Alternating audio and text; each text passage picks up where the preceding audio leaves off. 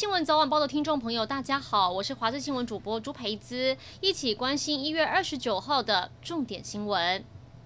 标榜用油量比油炸少的气炸锅是很多民众喜爱的烹调家电，但是消基会和标检局合作抽查市面上十家不同品牌气炸锅，发现有一件温度超标，三件的零组件不符合规定，如果没有限期改善，就会被处以十万到一百万的罚锾。另外，也要特别提醒您，使用气炸锅烹调，千万不要和其他器具共用插头，才能避免电线短路起火。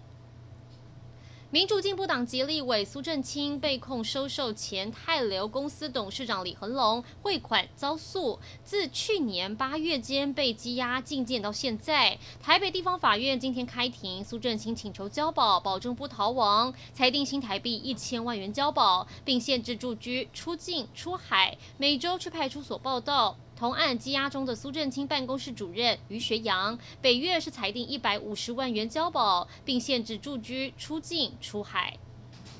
海巡署南部分署昨天傍晚获报，有五个到小琉球玩 SUP 立桨的游客在海上失踪。当时因为天色暗，视线不佳，拉高了搜救的难度。但还好，晚间六点多，救难人员就在小琉球外海发现，在海上漂流的五个游客，也顺利把人救上岸。今天是立法院临时会最后一天，将处理今年度中央总预算案。经过马拉松式的朝野协商，还是有一百二十七案没有获得共识，不排除挑灯夜战，力拼完成三读。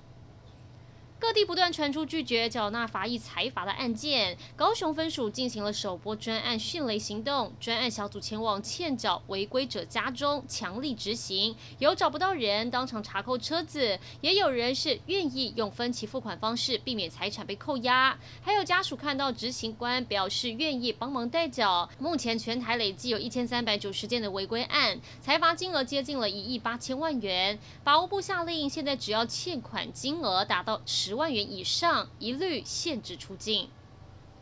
桃园爆发医院群聚感染后，成了防疫最前线。市长郑文灿特地到人潮最可能聚集的百货公司视察防疫工作，替即将到来的春节预做准备。防疫会议上，他也特别呼吁第一线防疫人员非常辛苦，必须承担更大风险，希望外界能更有同理心。